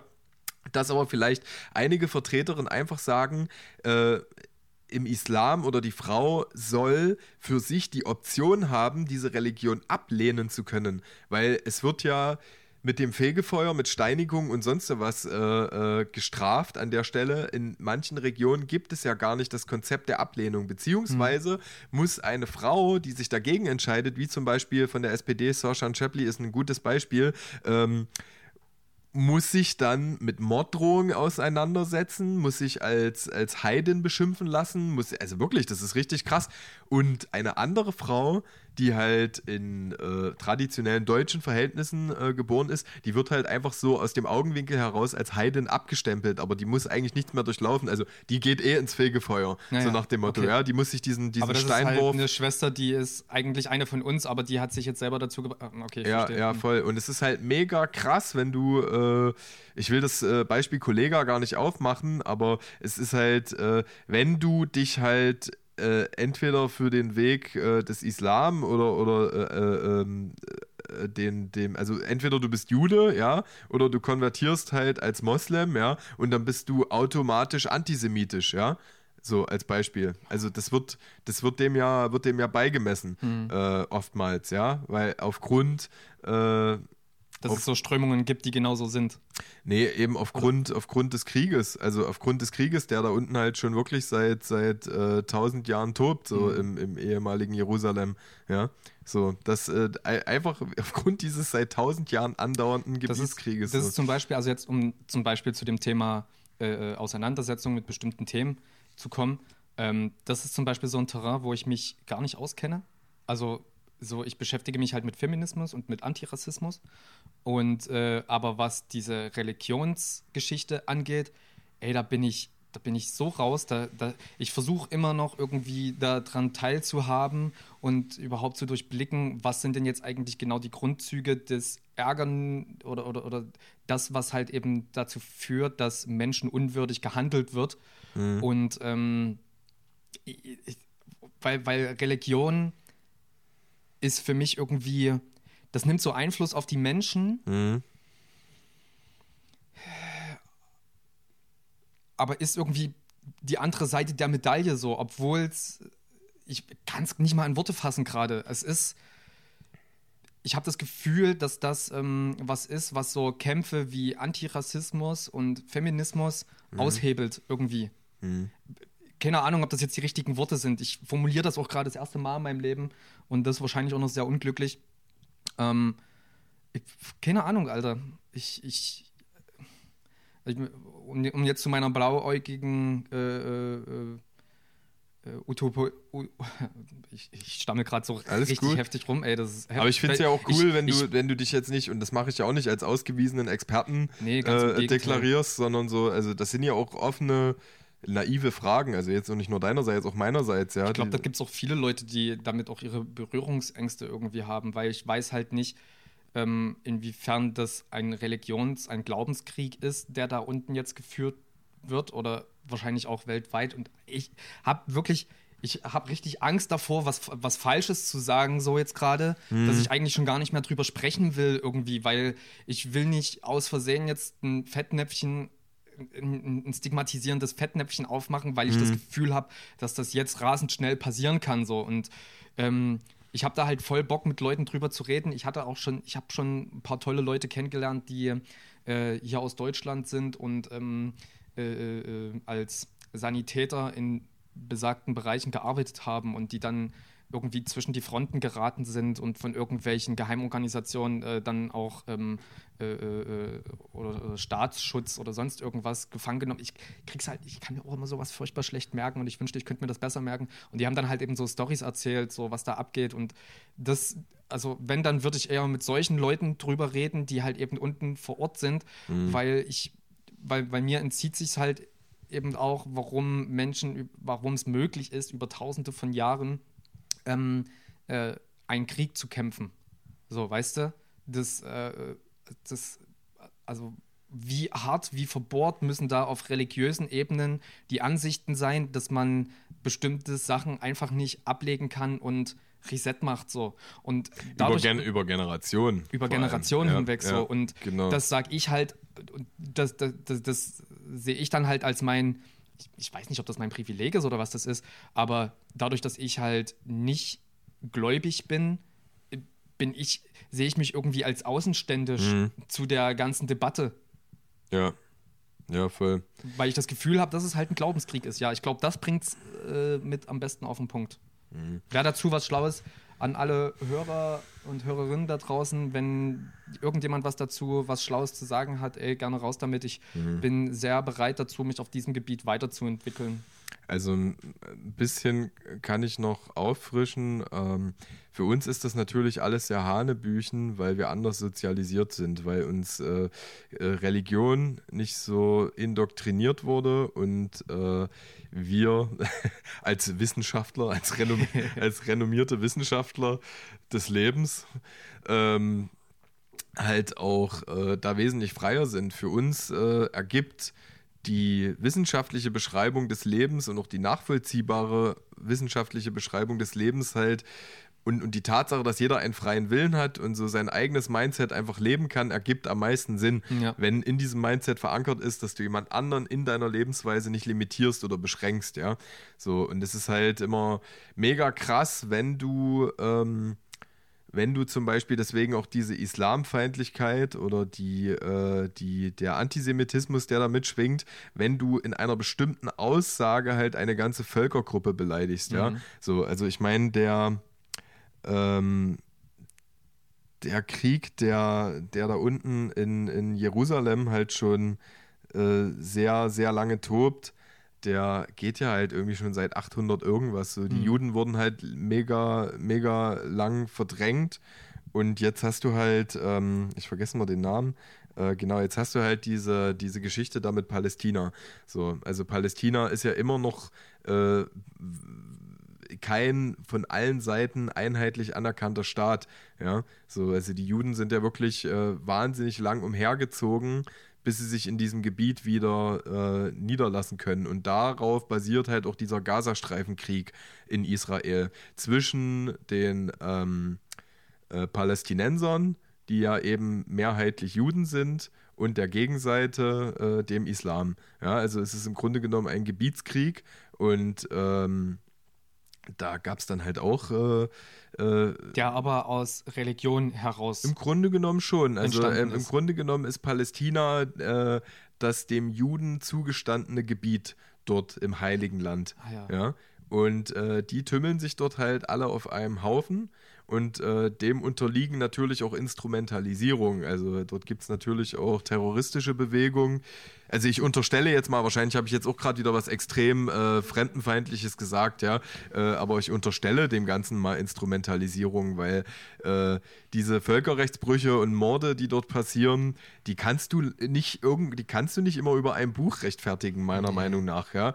So, also das Buch wird ja dann auch immer für die eigenen Zwecke ausgelegt. So. Und es ist halt, also sich ähm, äh, political correct dazu äußern, stets immer, ist halt schwierig. So, also im Grunde genommen, selbst wenn du Humanist bist und sagst, äh, ich verstehe nicht, warum die dort unten nicht einfach friedlich miteinander leben können. Das Gebiet oder das Land gibt doch genug Ressourcen und Platz dafür her, dass äh, alle dort in Frieden leben können. Dann hast du schon was Schlimmes gesagt. Mhm. Weil dann hast du ja dann sagst du ja, der Krieg oder der Streit basiert auf einem Unrecht. Irgendwer hat da Unrecht, irgendwer sieht die Dinge ja. falsch, ja? ja? Und schon bist du, hast du, schon habe ich eigentlich, wenn du es richtig, wenn du entweder, es ist ein vielleicht gefährliches Halbwissen, was ich da habe, aber Unwissenheit schützt ja vor Strafe nicht. Schon habe ich irgendwie was äh, Islamfeindliches oder Antisemitisches gesagt, ja.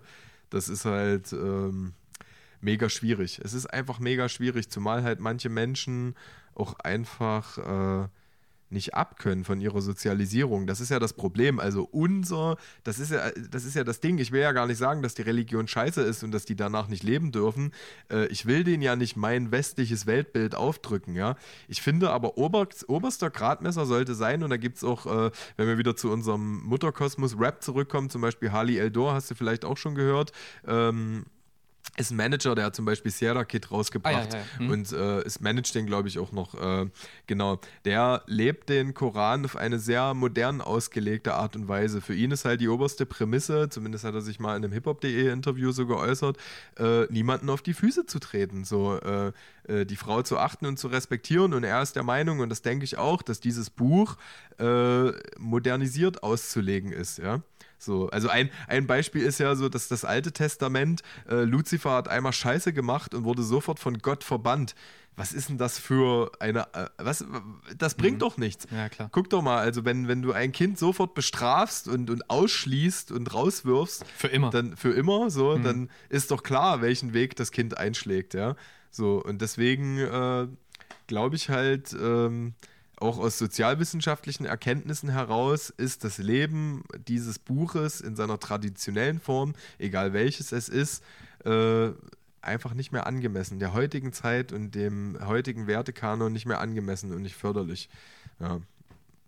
Simpel, simpel formuliert. Das, ist ein, das ist ein Thema, was mich direkt mit Schweißausbruch belohnt. Das ist ein super stressiges Thema gerade für mich, mhm. weil die Sozialisierung, egal auf welcher Natur das ist, so die, diese Religionskomponente, die da noch mit reinkommt, die kann halt so viel dabei nochmal verändern und das aber auf so eine komplett andere Art und Weise irgendwie. Ich finde das. Es gibt bestimmt Leute, die haben da schon ganz kurze, auf den Punkt gebrachte Sätze dafür. Da würde ich gerne mehr drüber wissen. Ähm, apropos mehr drüber wissen, ähm, weil ja gerade, weil jetzt gerade, als ob es jetzt gerade wäre, es ist schon immer, Rassismus ist natürlich immer. In deiner aktuellen so. Wahrnehmung. In der, ähm, in der Intensität ist es natürlich gerade heftiger, was äh, äh, jetzt hat man natürlich die Möglichkeit, sich als ähm, äh, weißer, privilegierter äh, Informationen einzuholen, um einfach ähm, das gesellschaftliche Leben zu verbessern. Und da gibt es äh, das Buch und auch das Hörbuch Exit Racism von und ich habe. Hat das Gossi nicht irgendwie ja, ge ich, gepostet ich auch, Ich habe auch schon angefangen, das zu hören. Und ja. das ist eine krasse Offenbarung, weil das halt genau so ist, dass das, ähm, dass das in. Äh, da hat sich Scheiße, ich will jetzt den Namen sagen und ich habe den natürlich vergessen. Ähm, äh, Was total menschlich ist, wie Kinderreime zu vergessen. Ich kann ja, während du suchst, einen Kinderreim aufsagen. Tupoka Ogette. Um, ähm, Jetzt war ich übelst stolz, einen, einen Kinderreim zu bringen. Ich kann ihn ja nachher bringen. Ja, okay. Ähm, sie hat dieses Buch verfasst und sie macht immer äh, Workshops und, und, Lehrgänge zum Thema Rassismus und doziert da, glaube ich, in verschiedensten Unis und in Firmen und erklärt den Leuten, worum es denn eigentlich geht bei Rassismus und so weiter. Und ähm, das ist halt echt nochmal so mindblowing-mäßig, was eigentlich armselig ist, aber halt der Gesellschaft gut tut, dass man dort nochmal viel äh, findet, wo man sich hinterfragen kann. Und ähm, äh, die Sache ist ja, ich habe ja schon ein anderes Mindset als vielleicht noch viele andere, die sich mit dem Thema Rassismus noch nie auseinandergesetzt haben. Und nichtsdestotrotz würde ich trotzdem diese, alle Informationen da drin nochmal komplett in mich aufsaugen und verinnerlichen und ähm, ja, finde ich wichtig. Äh, zieht euch das rein. Ich werde es mir auch noch zu Ende anhören, auf jeden Fall. Und danach äh, hoffentlich ein, ein wertvollerer äh, gesellschaftlicher Beitrag in menschlicher Form sein. Das hast du schön gesagt. Ähm, ich finde, ich glaube, also ich, ich breche das immer so runter. Ähm, ich glaube, das Ganze resümiert einfach nur aus dem Grund, dass der Mensch immer einen Schuldigen sucht und braucht und äh, Angst hat, dass ihm was weggenommen wird. Hat ja auch, hatten wir ja schon mal in früheren Folgen Adorno zu Rassismus, die, der, ja. der Angst der Arbeiterklasse vor der Deklassierung. Ja. Ne? Und das ist ja, äh, das ist ja, was du vorhin aufgeführt hast, das klassische Beispiel. Das ist ja in den 60ern schon passiert. Da kamen die Gastarbeiter erstmalig nach Deutschland und äh, Demzufolge ha haben natürlich Deutsche einfach die Angst, äh, dass denen was weggenommen wird, ja, oder, oder die so jeweiligen ein wohlhabendes Menschen Land in, in, in, in dem Land. So. Das, äh, und, und, und, man ist ja nie frei davon, dass man einen, einen Schuldigen sucht. Ja. ja? So, das ist, ja, das äh, ist mal, vor allen Dingen ist man es ja nie selber. Ja. Es sind ja immer die anderen. Und das ist ja der Punkt. Das ist ja genau der Punkt. Ach Gott, ey. Natürlich meine ich das nicht so, wie ich es gerade gesagt habe. Ironieebene ist das gerade eben gewesen. Dazu braucht man halt eben auch Mimik und Verständnis zur Person gegenüber. Und, äh, ich fand, das, das schwang in deiner äh, Sprechenmelodie ja, mit. Wahrscheinlich, aber.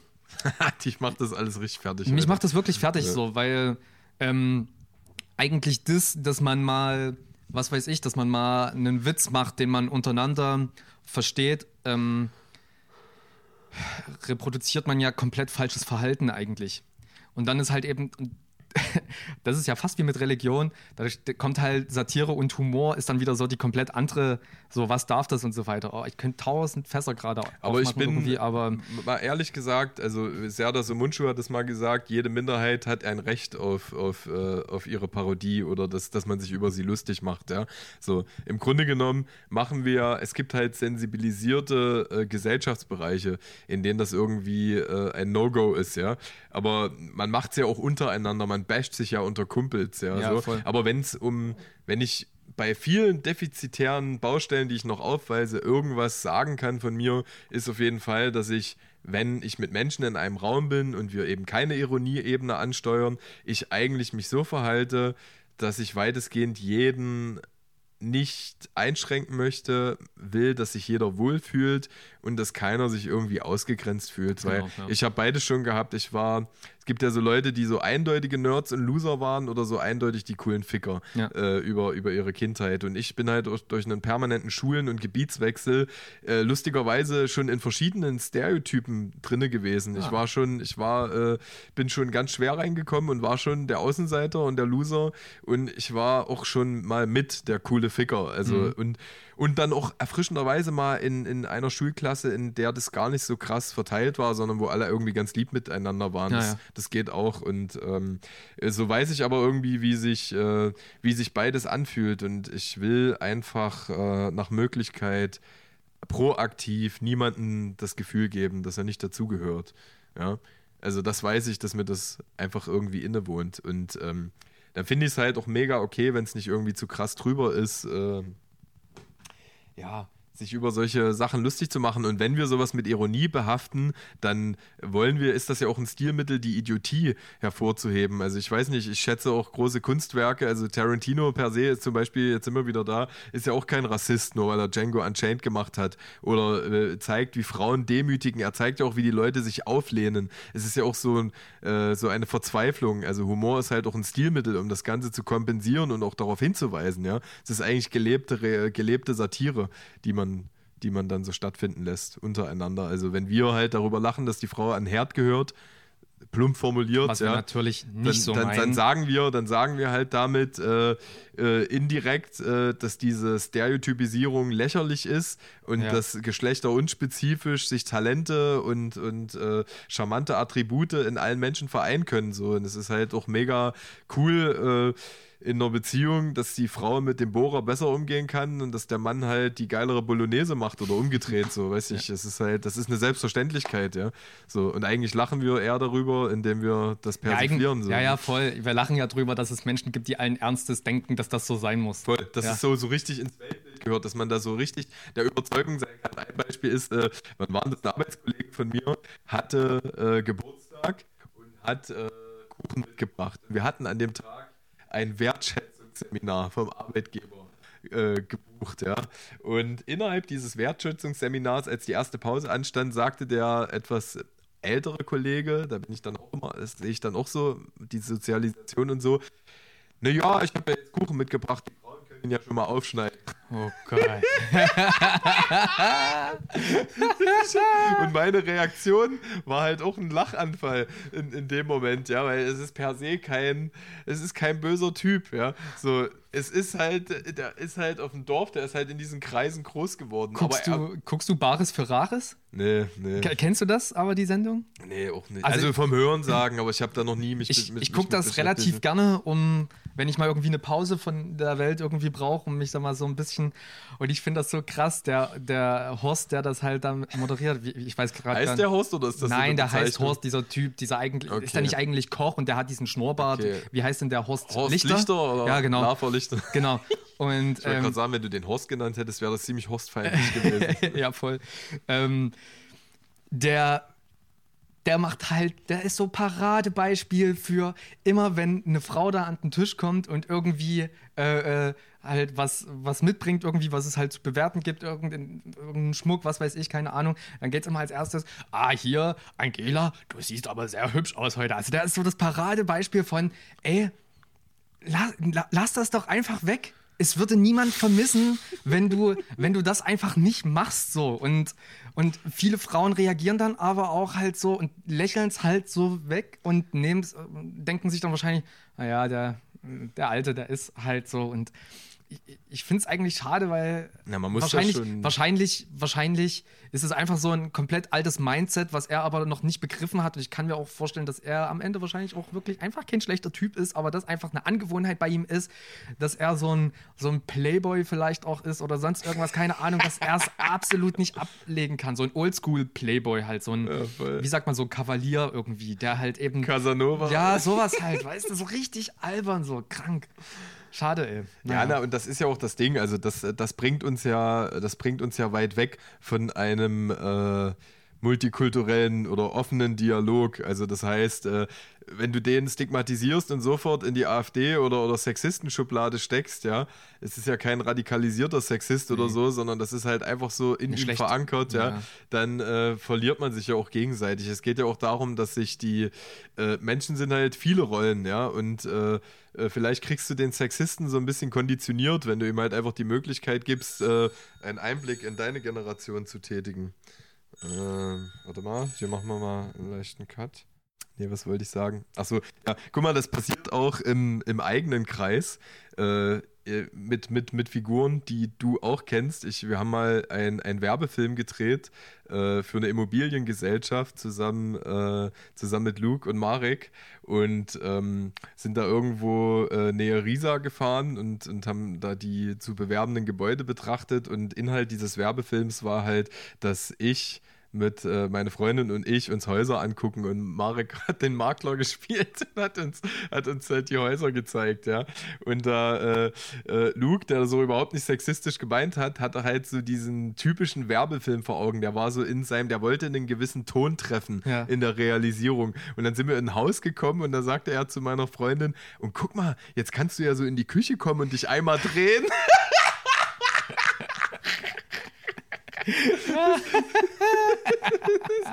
Und dann sagt meine Freundin halt, einen Scheiß werde ich machen. es ist einfach so. Man weiß es halt. Und der meinte das halt, der meinte das halt null so, der hatte einfach nur, weil Werbung propagiert ja auch Sexismus. Ja, klar. Der hatte halt einfach, also der ist ja auch so ein, so ein wie soll ich denn sagen, ein Komponist. Ja. ja? Und wenn, wenn, der geht da kompositorisch ran und der hat halt unterbewusst Sexismus. Das, was er schon kennt, hätte er jetzt halt eben auch ja, so reproduziert, klar. Genau, genau, auf jeden Fall. Aber das ist. Aber ich glaube, der hat dann auch sehr schnell gecheckt, dass das, also ich glaube, ja, natürlich, auch, ne? natürlich, also. klar, auf jeden Fall. Das ist, äh, das wird dann, wird dann bewusst gemacht. So. Aber es ist ja, im, im Nachhinein lachen wir halt immer noch mal. Also wir haben auch an dem Tag schon in der ja, mega, die Situation gelacht. So, ja, genau. Also ich glaube, da, man ist da nie frei von Fehlern und äh, äh, sollte sich als, als Vertreter einer äh, humanistischen Bewegung halt äh, vielleicht nach außen auch immer so verhalten, dass man da äh, nicht, nicht angreifbar ist. Nicht angreifbar, seltsamer, ne? Also, dass ah, man ja. da nicht, nicht äh, ähm, einwandfrei dasteht, sondern halt sich auch da irgendwie äh, belehren lässt. Voll, genau. Äh, mein mein äh, Fun Fact, Wissens-Fun Fact, wie auch immer, den ich heute mit, oder meine Faszination, Faszinationsfact finde ich eigentlich viel geiler, weil es ist ja halt kein krasser Fact, so mittlerweile kannst du ja alles nachlesen, aber ich habe mich äh, mit Melaninen beschäftigt ähm, die Tage. Das sind Farbstoffe, äh, die, die uns auch innewohnen und die zum Beispiel äh, dafür verantwortlich sind für die äh, Farbgebung der Haut und der mhm. Haare. Ja. Äh, wer das zum Beispiel nicht hat, sind Albinos. Mhm. Ähm, im Tierreich und im Menschenbereich ist es ja auch so, dass Albino quasi ein Begriff ist, der nicht gern gesehen ist. Also es war quasi auch, also der Begriff Albino ist halt auch irgendwie angeblich xenophob für, für, für Menschen. Okay. Die, äh, aber man, man, man kennt die auf jeden Fall. Die sind auch Hautkrebsanfälliger, haben so eine ganz dünne weiße Haut, ja, ja, ja, blonde Haare, das, manchmal sogar so. Also ich weiß gar nicht, ob das bei Menschen auch mit roten Augen stattfindet. Muss ich mal nachgucken. Ähm, es gibt auf jeden Fall Filmfiguren, aber ich weiß nicht, ob die ob die rote Kontaktlinsen getragen ja. haben. Und es ist sogar so, dass, ähm, das finde ich ziemlich krass, das habe ich gar nicht gewusst. Hättest du gesagt, äh, dass es graue Haare gibt? Also, dass ein Mensch graue Haare haben kann. Ja, klar. Ja, hätte ich vorher so auch gesagt, aber es gibt keine grauen Haare. Sondern? Es gibt weiße Haare. Wenn das Melanin quasi nicht mehr vorhanden ist, äh, ist das Haar weiß und die, der Eindruck von grauen Haaren entsteht nur dadurch, dass eine Kontrastierung stattfindet ja. durch die schon vorhandenen Haare. Also wenn jemand noch blond, äh, schwarzhaarig ist und sobald das letzte schwarze Haar verschwunden ist, ist man dann weißhaarig ah, okay, sozusagen. Also es ist mhm. eigentlich nur eine Verarschung. Es gibt kein graues Haar. Und äh, merkt man auch, wenn man die ersten weißen Haare entdeckt, wenn man das rausziehen würde, es wäre schlohweiß. Ja? Ja, ja, ah. Genau. Und man kann, äh, es gibt sogar. Äh, Hast du gerade gesagt Schloh? Ja. Hast du dich versprochen? Nee, heißt das nicht Schlohweiß? Na, Schneeweiß, oder? Schneeweiß. Es gibt aber auch Schlohweiß. Was ist denn Schloh? Das werden wir gleich äh, googeln. aber es gibt ja von Silly zum Beispiel äh, das Lied, also von, von dem coolen Sillys mit, mit Tamara Tanz, äh, als es noch, noch eine Ost-Punk-Band war, das, das Lied Schlohweißer Tag. zum Beispiel. Warte mal, kriege ich auch raus. Aber ich wollte auf jeden Fall sagen, und da komme ich jetzt zu dem eigentlichen Fakt, das muss ich natürlich vorausschicken. es gibt, ähm, es gibt Haar-Yoga. Haar-Yoga? ja, äh, wenn wir Stress haben, schüttet die Nebennierenrinde ja Cortisol aus, was auch dafür sorgt in Stresssituationen, dass wir äh, länger nicht krank werden, ja. Und ja. wenn der Stress dann abfällt, werden wir halt krass krank. Ja. Und Cortisol ist schlecht für die Haare und die Haut, weil es ja ein Stresshormon ist. Also die Haare werden brüchig und verlieren auch schneller an Farbe. Und im Grunde genommen ist es eine Form von Entspannungs-Yoga, die den Cortisolspiegel senkt, was wiederum dazu führt, dass sich die Haare stabilisieren. Also es kann auch übrigens Haarausfall äh, entgegenwirken, ja. So als, ja, als Beispiel. Ja, ja. Also äh, ein Mensch, der stetig Glückshormone ausschüttet und und und, ist halt von Haarausbleichung, äh, äh also vorschneller Haarausbleichung, sind natürlich auch genetische Faktoren. Manche kriegen schon in ihren 20ern die ersten graue Haare, ja, grauen Haare, halt. Ähm, äh, vorbeugen, ja. Und ich finde halt den Begriff Haar-Yoga so bescheuert. Absolut, wirklich. Auf jeden, ey. Äh, ich habe hier letztens äh, gesehen, Hot Yoga äh, bei 40 Grad.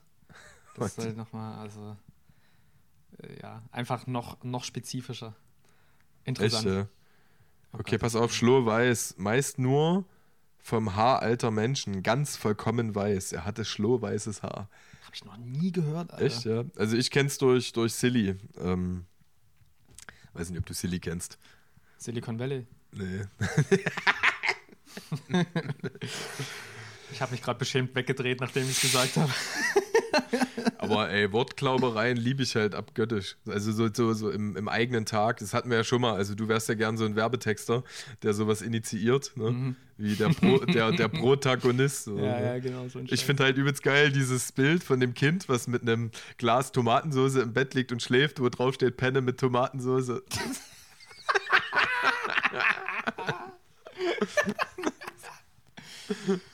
oh je, es, es ist wirklich krass. Also, das Gefühl, da haben wir heute in der Folge so viel gelacht, glaube ich, wie, wie selten. Und es tut mir auch gerade richtig gut, ähm, die, die, die ganze Beschissenheit drumherum zu ertragen. Also das, die ist eh da. Ja, die ist eh da. Also, das ist heftig gerade. Also, wie also wie es gerade die, die, die Zweckerfüllung für dem, von dem Podcast, also der Podcast ist irgendwie bloß der praktische Abfall.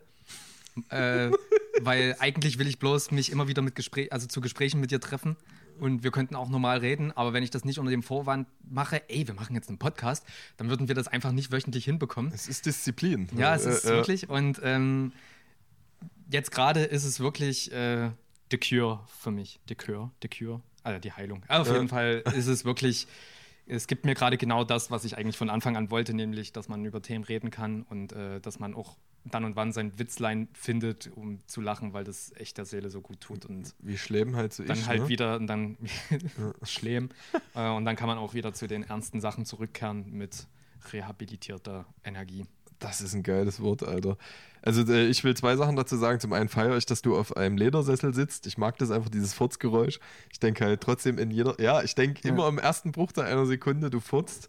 Und äh, zweitens ist das ja so schon so entstanden, als wir äh, mal zusammen geprobt haben für einen gemeinsamen Auftritt und uns im Proberaum ja. über, über äh, nicht aufgehört haben, die Mikros abzulegen, so zu unterhalten.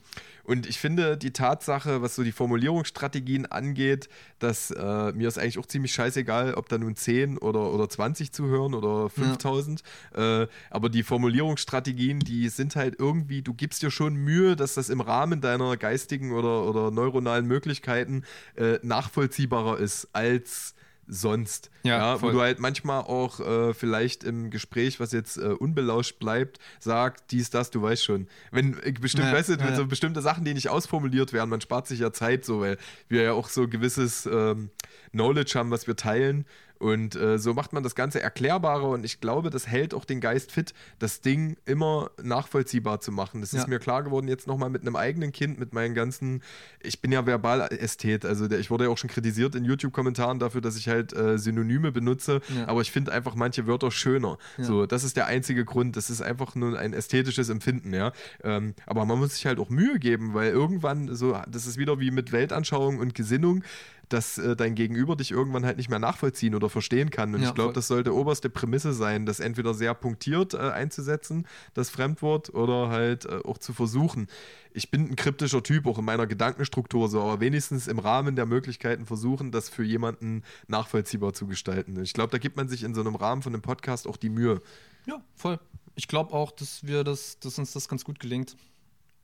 Wir sind schon tolle Hechte. Hey, wir sind schon Tolle geile. Typen, oder? Ja, ja, Wow, sind wir geile Typen. auf jeden Fall. Boah, ich habe gerade einen Ständer, ey.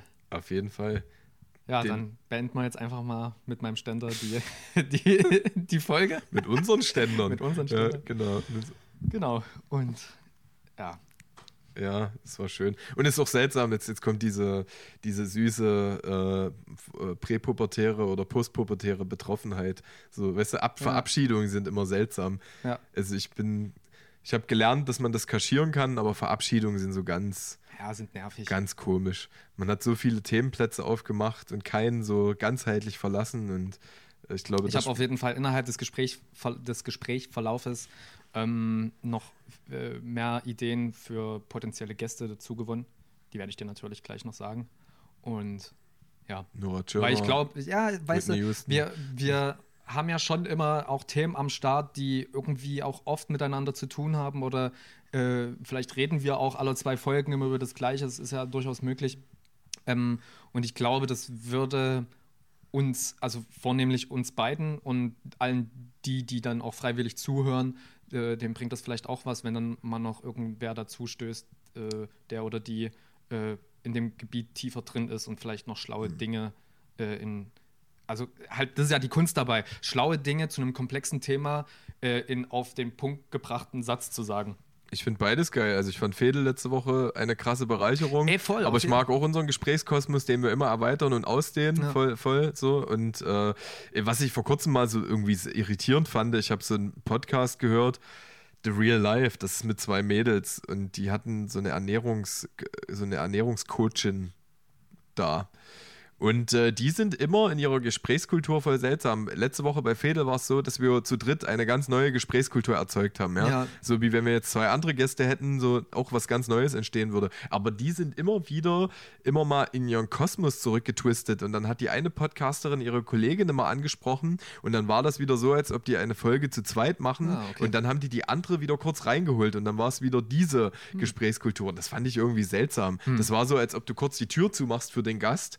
Und ähm, und dann wie so kurz, komm, wir besprechen uns mal drei Minuten, jetzt gehen wir wieder raus. Ja, ja, ja. So hat sich das angefühlt. Das fand ich seltsam. Ich kann's, aber ich, äh, davor hatte ich Angst, als wir im Gespräch mit Fedel waren, dass die Dynamik zwischen uns dreien, auch, auch weil wir uns halt nicht gesehen haben, ist das halt schwierig gewesen. Und ähm, halt einfach eine dritte Person noch mit im Bunde zu haben, weil man will natürlich auch niemanden seine Redezeit irgendwie absprechen und äh, irgendwie hat man ja nun auch einen begrenzten Rahmen, vor allen Dingen zeitlich, um da alles, alles der Welt einfach reinzupacken und ja.